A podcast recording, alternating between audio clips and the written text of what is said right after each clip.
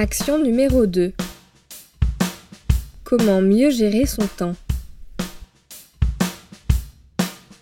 Pourquoi tout le monde devrait apprendre à gérer son temps, c'est-à-dire savoir utiliser et structurer son temps de façon efficace et productive. Par exemple, savoir gérer son temps, et va ça permet d'avoir la sensation d'avoir plus de temps dans la journée, d'être plus productif.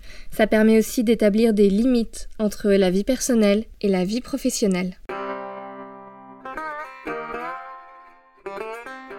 Et savoir gérer son temps, eh ben c'est aussi réussir à dégager du temps dans votre semaine pour faire des choses qui font du bien à votre cerveau. Faire du sport, lire, voir des amis, passer du temps avec la famille, cuisiner, méditer, que sais-je. Il existe des tonnes de trucs et astuces pour vous apprendre à mieux gérer votre temps. Il suffit de surfer sur les blogs d'applications comme Asana pour découvrir une dizaine de techniques de gestion de son temps. Moi, ici dans Neurosapiens, ce qui m'intéresse, c'est de regarder comment le cerveau fonctionne et vous dégoter quelques astuces inspirées des neurosciences et qui fonctionnent du coup bah avec tout le monde. Je vous partage donc les 4 astuces de gestion du temps que je mets en application dans ma vie quotidienne.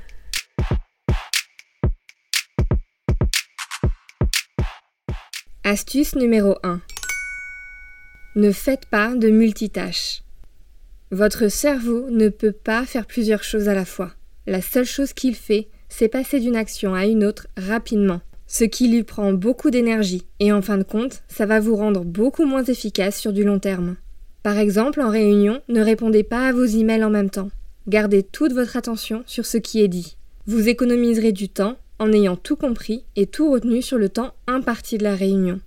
En plus, vous répondrez plus rapidement à un email après la réunion, lorsque toute votre attention sera concentrée dessus. Astuce numéro 2. Listez les tâches que vous devez faire pour atteindre votre objectif. Les tâches que vous listez doivent être giga, méga simples, les plus rapides à faire possible.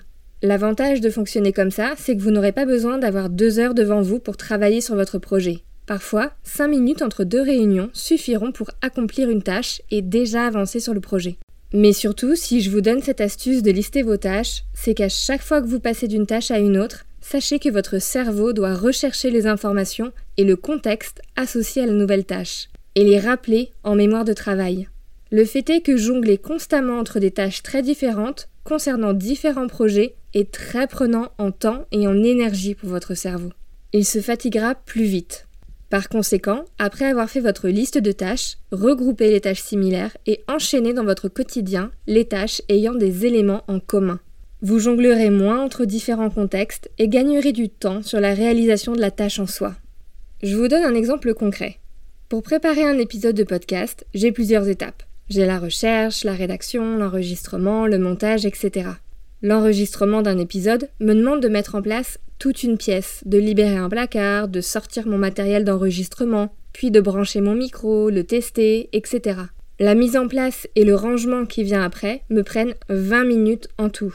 Si je n'enregistre qu'un seul épisode à ce moment-là, je perds un temps monstre. Alors que si je regroupe mes tâches en enregistrant trois épisodes en même temps, même s'il n'y a pas d'urgence, mon futur moi gagnera 40 minutes de travail. Astuce numéro 3.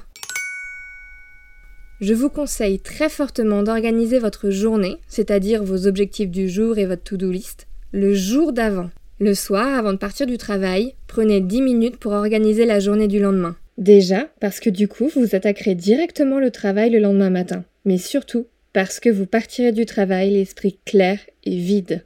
Au lieu de ressasser des choses du travail le soir, vous aurez plus de temps et d'énergie à consacrer à vos amis et familles, ce qui favorisera la recharge en énergie du cerveau. Astuce numéro 4, et ce sera ma dernière astuce. Développer une bonne estimation du temps. Si vous avez écouté l'épisode précédent sur la perception du temps, vous savez alors que parfois le cerveau se trompe quand il estime le temps qui vient de passer. Parfois, il va estimer que vous avez mis 5 minutes à faire une tâche, alors qu'en réalité, ça vous a pris 20 minutes. Le problème, c'est que quand vous allez devoir caler cette tâche dans votre agenda, vous allez prévoir 5 minutes, alors que vous allez en prendre 20 et vous allez être en retard tout le reste de votre journée. Alors, sur ce coup-là, ne faites pas confiance à votre cerveau et chronométrez-vous une fois sur les tâches que vous savez répétitives dans votre métier. Votre futur vous vous remerciera d'avoir pris ce temps. À vous de jouer!